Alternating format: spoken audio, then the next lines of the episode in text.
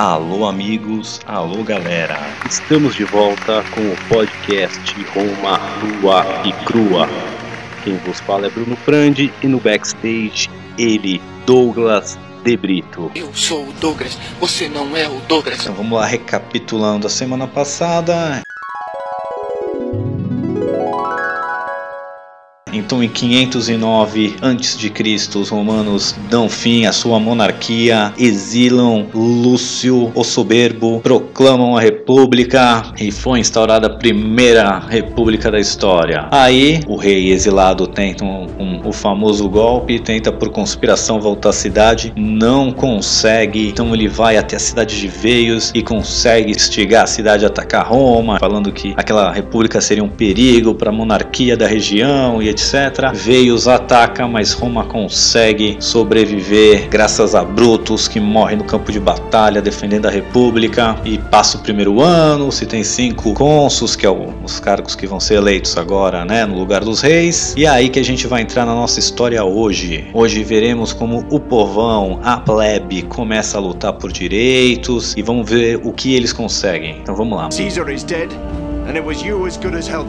Mas a República ainda vai passar por apuros, porque o antigo rei, Lúcio Soberbo, conseguiu que Veios atacasse Roma, mas foi mais ou menos, não foi né, assim uma super força, não reuniu muitos recursos, então ele vai para a cidade de Cluso e tenta convencer lá o rei de lá, o Porcina, a atacar. A mesma ladainha de sempre, que essa república é um perigo, que essa moda vai pegar, daqui a pouco não vai ter um rei na região, então se não fizer nada aí para restabelecer a monarquia, vai ser um perigo, e blá blá blá blá blá blá, e consegue convencer, né? Isso de acordo com Roma, porque temos duas versões para essa história que vai decorrer hoje, uma de fontes romanas, outras de fontes com referências cruzadas, com cidades gregas, uma, um olhar mais moderno da história, que os historiadores acham que realmente aconteceu, né? Mas vamos conhecer primeiro a versão romana. Então, na versão romana, Clusio ataca, e aí Roma vai para o campo de batalha ao encontro deles, então eles atravessam o rio Tibre, lembrando que era divisa ali entre os povos latinos e os troianos. Então, de um lado era Roma, eles atravessam para o lado etrusco e vão para a batalha. Porém, o exército de Clusio era maior, era, tinha mais gente, era mais bem treinado, mais bem equipado e eles começam a vencer a batalha. E os romanos veem que não vai dar bom. Vai dar merda, vai dar merda.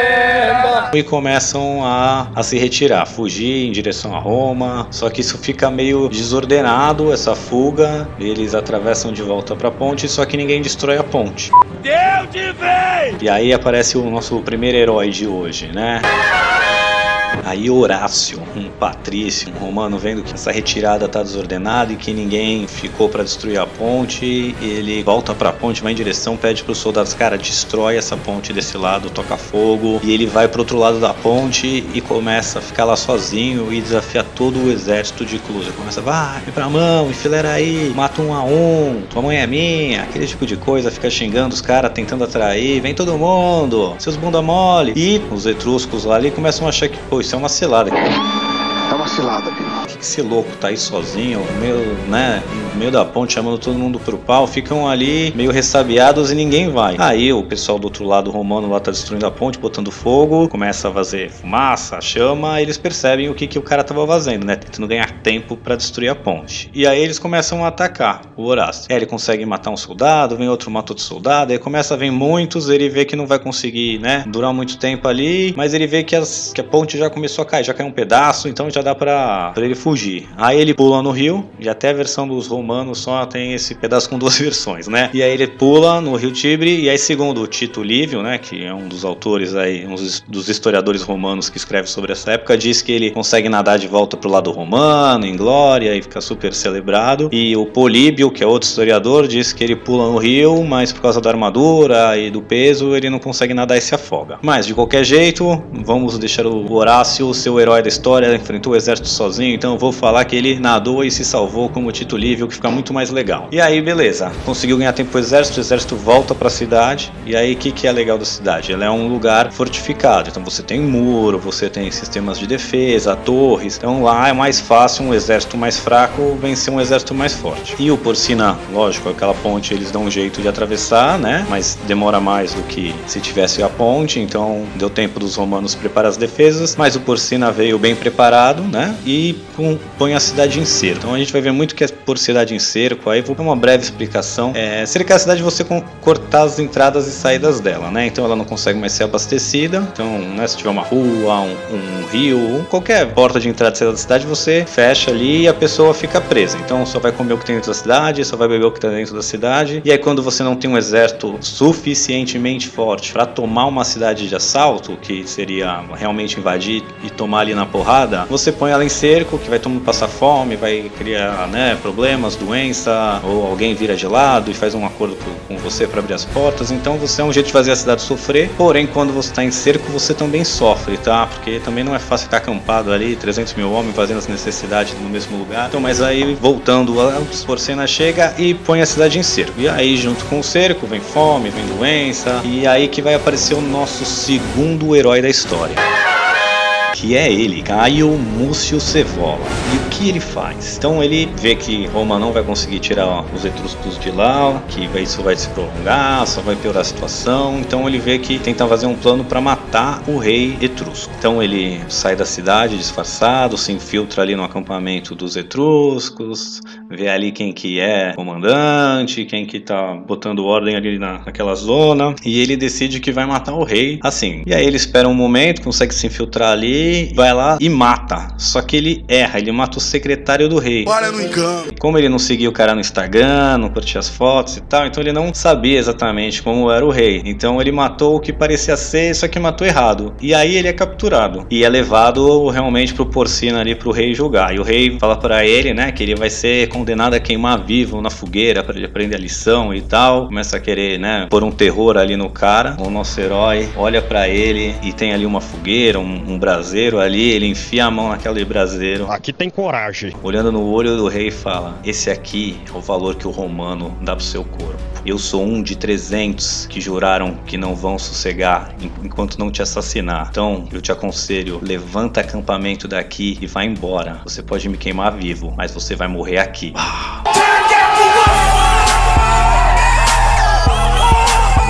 Tira a mão do fogo, né? Toda derretida, nem piscou. Aí o Porcina, em choque, aquele orifício que não passa nada, fala: Não, você é muito valente e tal. Resolve que vai soltar ele. Fala: Olha, eu não vou embora por causa disso. Eu esqueci o meu forno ligado. É a verdade, não minto. Então, tô indo embora. Tchau, pessoal. Levanta o cerco e vai embora. E o nosso grande herói, o Caio Múcio Cevola, volta para Roma e vira uma lenda viva. A família dele vai vai ter a ser chamada de canhota porque queimou a mão direita, vira um herói. Muito boa essa história, sensacional. Porém, isso foi o que os romanos contaram, né? Como eu disse, existe outra versão. Os historiadores acreditam em alguma coisa diferente, apesar dessa história ser sensacional. Gostei muito dela, né? O que os historiadores realmente acham que tem acontecido, é vendo a situação de uma, uma questão mais ampla, né? Lembrando que as cidades estabelecidas ali eram as cidades etruscas do norte, onde era a civilização, né? Depois Roma e os latinos, no meio ali, então o norte eram os etruscos, no meio eram os latinos e embaixo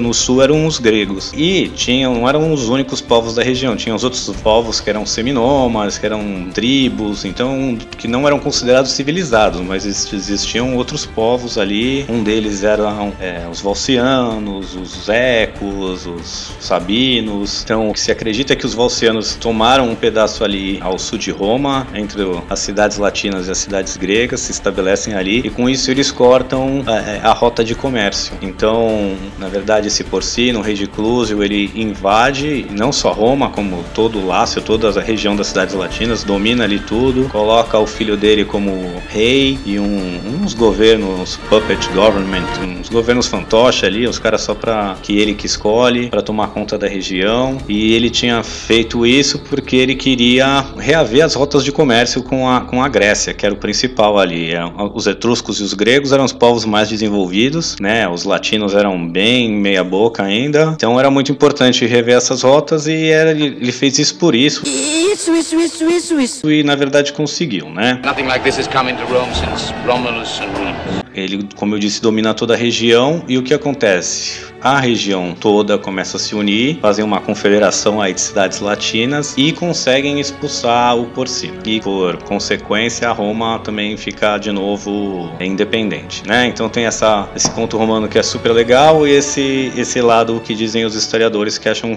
que é o mais, o mais factual. Mas beleza. Então o que, que a gente sabe que aconteceu depois mesmo é que Roma, depois desse confronto com Cluso, seja porque o cerco demorou e a cidade se enfraqueceu sozinha com isso, ou porque na verdade o rei dominou e de qualquer forma Roma sai enfraquecida e as cidades latinas que se uniram saem mais fortes. E eles acreditam que, bom, se a gente conseguiu expulsar os etruscos, vai ser fácil também a gente se libertar dos romanos, né? A gente não quer que eles sejam nossa capital, querem dar palpite, pegar soldado nosso. Então, as cidades latinas também já resolvem se revoltar contra Roma e aí Roma entra em guerra com as cidades latinas para recuperar o controle de, da região para continuar sendo a capital, é, a cidade principal, a cidade dominante ali. E é dessa treta, é, essa treta acontece num lago ali ao sul de Roma e os romanos, para variar, conseguem sair vitoriosos e voltam a ser a, a, a, capital ali da região. E por mais 150 anos, o resto da região vai ficar de boa até a Península Itálica inteira entrar em guerra, mas vai ser muito legal. Some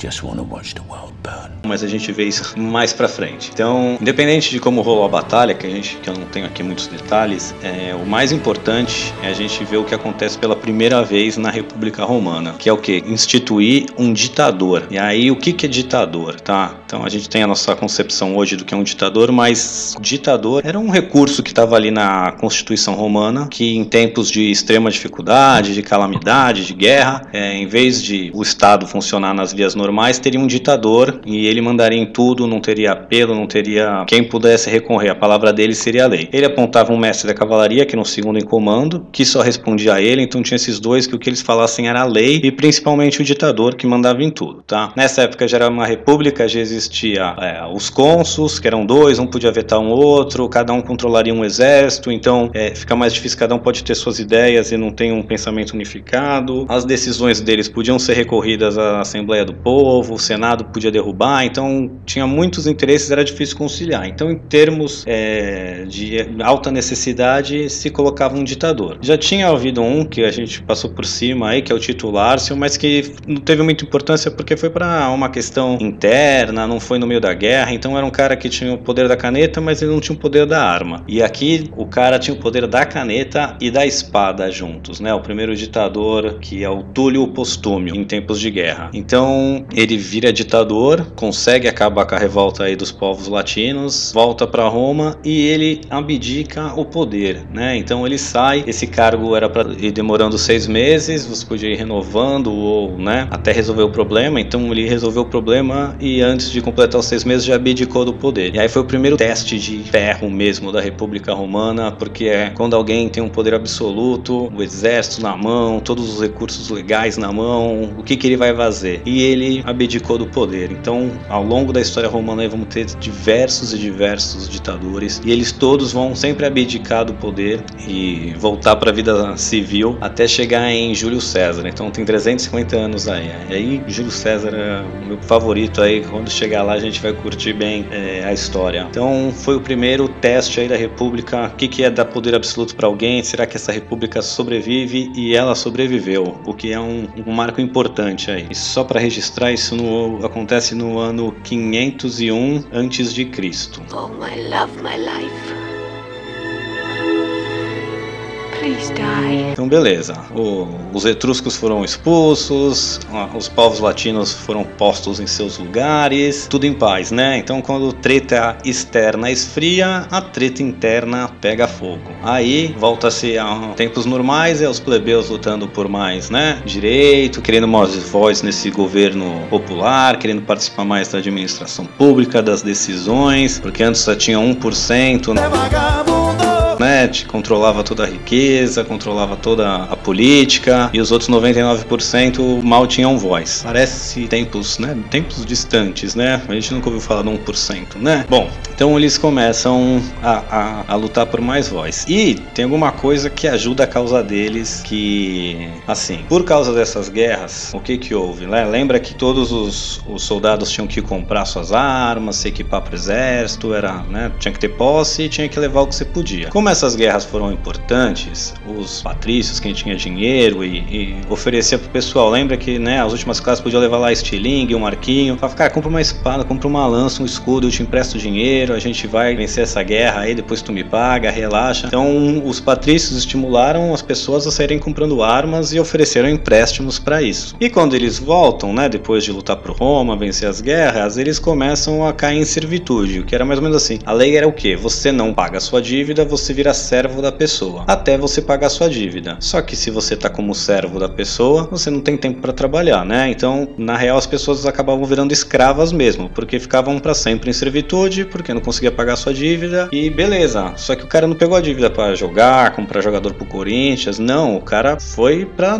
defender a cidade, lutar pela soberania de Roma. Então, isso deixou o pessoal bem pé da vida, né? Então os plebeus começaram a agitar fortemente para ter um alívio de dívida, alguma coisa que os ajudasse, né? Não era justo eles estarem caindo em escravidão por ter lutado e vencido guerras em nome de Roma. Só que a atitude dos patrícios era, cara, se conhecia, era, assim que funcionava, você já sabia, pegou e paga. Agora, né, foi homem para pegar o empréstimo, seja homem para pagar. E aí, beleza. Os patrícios estão se achando, né, por cima da carne seca. Aí os sabinos, os volcianos e os ecos resolvem atacar Roma todos ao mesmo tempo. Então Roma é atacada em três frontes diferentes. Aí os cônsules tentam formar um exército, né? Então só vamos entrar um pouquinho mais como é que se formava o exército. Quem tinha posse podia ir, mas assim, na hora não tinha um exército formado já. Então quando vinha a necessidade, você ia lá atrás de voluntário, quem vai participar, o que, que você pode trazer, e se não aparecesse voluntário, aí pensava assim outras formas, mas era geralmente assim. Tinha as pessoas que podiam participar, elas iam lá se voluntariar, né? Então quando os cônsuls tentam formar o exército, ninguém vai, né? Todo mundo fala, ah, beleza, tu quer que agora o quê? Compre uma espada, me divide, vá lutar e na volta eu viro escravo? Nem fodendo!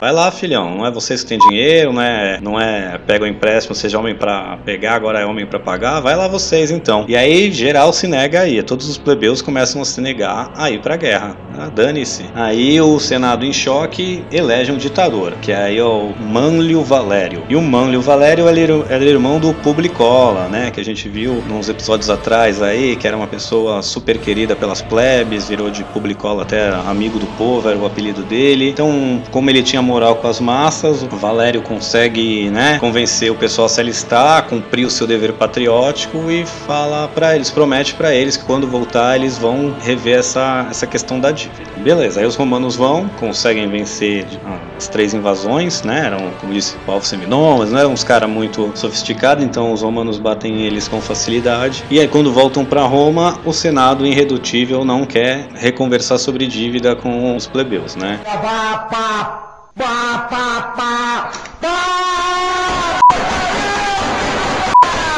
E aí o Valério, que tinha prometido também fica bem pé da vida, ele abdica o cargo e fala, olha, né, se posiciona a favor da renegociação das dívidas, é, o perdão de dívidas, fala que ele prometeu isso e que o Senado está sendo traíra mesmo e, e, eles que resolvam essa treta aí. E abdica do cargo e os patrícios continuam assim. Aí os plebeus, bem pé da vida, né, com essa traição aí do Senado, resolvem abandonar a cidade de Roma. Eles vão todos lá pro Morro Sacro e e, abandonam a cidade, literalmente abandonam a cidade. Esse episódio fica conhecido como a sucessão da plebe. Aí começa o pânico geral em Roma, né? Os patrícios achando que vão ser atacados por multidões, os plebeus que ficaram lá, que não tinham direito a nada, achando que os patrícios vão revidar neles, pior ainda. E aí é, começa o pânico a se espalhar, começam a ficar em choque, pô, e se algum vizinho resolve atacar, imagine a nossa vizinhança tão amigável descobre que o exército abandonou Roma, né? O que que acontecerá? E aí bem contrariado, o Senado manda uma comitiva lá para conversar com os plebeus que tinham saído da cidade. Então o que acontece? Essa comitiva do Senado, eles falam que essa questão da dívida vai ser revisada, mas mais importante que isso é que as plebes conseguem tirar dessa comitiva aí é, um novo magistrado, né? Um novo cargo aí de elite, de alto escalão, que era um que era o tribuno da plebe. Então esse cargo ele serviria para proteger os plebeus da tirania dos patrícios e ele tinha uma série de poderes. Ele podia convocar a Assembleia do Povo, ele podia convocar uma reunião com o Senado, ele podia propor novas leis e o mais importante, ele tinha o poder de veto. Então, se os cônsules ou o Senado tentassem por alguma coisa que eles não fossem de acordo, que achassem que prejudicaria as plebes, eles poderiam vetar. Os tribunos das plebes, eles eram sacrossantos. O que, que é isso? Você não podia tocar neles, não podia ferir eles de nenhuma forma, porque se você violasse essa regra, é, você seria morto, tá? As plebes te matariam, era dever das plebes te matar. Isso vai acontecer quando violarem a sacrossantidade dos tribunos da plebe. Então aí finalmente o povão ia ter poder, ia ter voz de verdade, né? Não ia ter o grosso do poder, mas realmente era uma forma de poder aí, tá? Caesar, as quickly as possible, you must set me E aí o que acontece? Então os tribunos eles seriam eleitos numa nova assembleia, que era a Comitê Tributa, que era já composta pelas 35 tribos que já formavam Roma naquela época, né? A gente já cresceu bastante aí. Tinha a Assembleia Centuriata, que é quem elegia tudo, que era quem? Quem tinha alguma propriedade para poder votar. Então essa era a Assembleia Centuriata que elegia os cônsuls, que podia votar em tudo. Antes eram só eles e agora tinha outra assembleia, que era esse Comitê Tributa, que era realmente todo mundo. Então você não só tinha nenhuma pré-condição. A única pré-condição era ser cidadão romano, mas você era cidadão romano, você tinha direito a voto. E nessa comitê tributo, essa assembleia aí, todo mundo podia tinha voz e os plebeus que iam eleger os tribunos. Que pobretada realmente sente o primeiro gostinho do poder. E só para fechar aqui agora esse episódio, os plebeus, né, conseguem essas concessões todas, muito legal. Mas aí apesar dessa vitória, o emissário Patrício, que, que foi negociar com eles lá, a comitiva fez questão de ressaltar que essa atitude era um preceito perigoso para o Estado romano deles abandonarem as cidades, né? Que eles, apesar deles terem ganhado, não era para eles acharem que isso seria bom. E aí ele compara o Estado a um corpo. Ele fala: Eu sei que às vezes os braços, as mãos, as pernas, a boca pode ficar brava e, e querer matar o estômago de fome, porque o estômago não faz nada e só fica ali gananciosamente recebendo toda a comida que os membros trabalham para ganhar. Ele fala, porém, se os membros né, matam o estômago de fome, os membros morrem junto, porque é o estômago que manda energia de volta para os membros. Então, se vocês acham que é o melhor interesse de vocês fazer birrinha, bem sem duas vezes. Esse final foi eu que fiz, tá? Mas ficou legal, né? Foi, foi um, uma mensagem legal. E aí, é aqui que a gente vai terminar o nosso episódio. A República Romana realmente estava de pé, entrando na sua adolescência aí. Chegamos em 494 a.C., já se passou 15 anos anos da derrubada da monarquia, a república sobreviveu a ataques externos, internos, se torna mais democrática e vai seguir a sua trajetória de conquistas e expansão. E na próxima semana veremos a Lex Duodecim Tabularum, ou a Lei das Doze Tábuas, que vai ser a primeira forma de uma constituição objetiva escrita pelos romanos, e veremos mais tretas com volcianos e tretas internas. Até semana que vem.